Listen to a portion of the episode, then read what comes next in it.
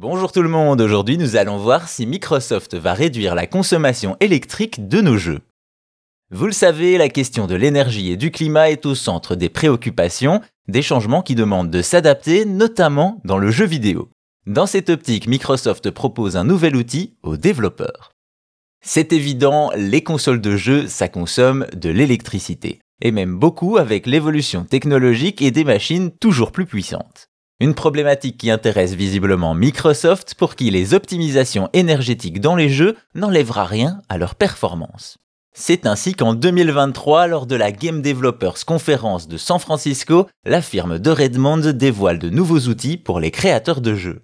Dans ce kit de développement, on retrouve donc des outils de mesure. L'un d'eux permet de visualiser en temps réel la consommation énergétique d'un jeu et ainsi identifier les pertes d'énergie. Également, un tableau de bord permet de comparer les moyennes énergétiques utilisées par les jeux. Enfin, Microsoft met également à disposition des conseils et un guide des bonnes pratiques.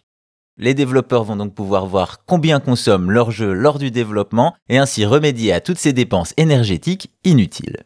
Aussi, pour vanter les mérites de sa technologie, Microsoft parle des optimisations dont Halo a bénéficié. Grâce à ces outils, les équipes ont réalisé que les Xbox Series X en 4K 60 fps utilisaient le processeur graphique à pleine puissance, et ce, même lorsque le jeu est en pause. La raison est simple, malgré la pause, le jeu chargeait toujours une image de très haute qualité en fond, et donc en baissant la qualité de ces images qu'on ne voit pas, les équipes ont réussi à réduire de 15% la consommation énergétique du jeu lorsqu'il est en pause. Dans le même esprit, en 2023, Microsoft a également changé le mode de mise en veille des séries X pour réduire leur impact énergétique. Elles mettront un petit peu plus de temps à s'allumer, mais consommeront beaucoup moins.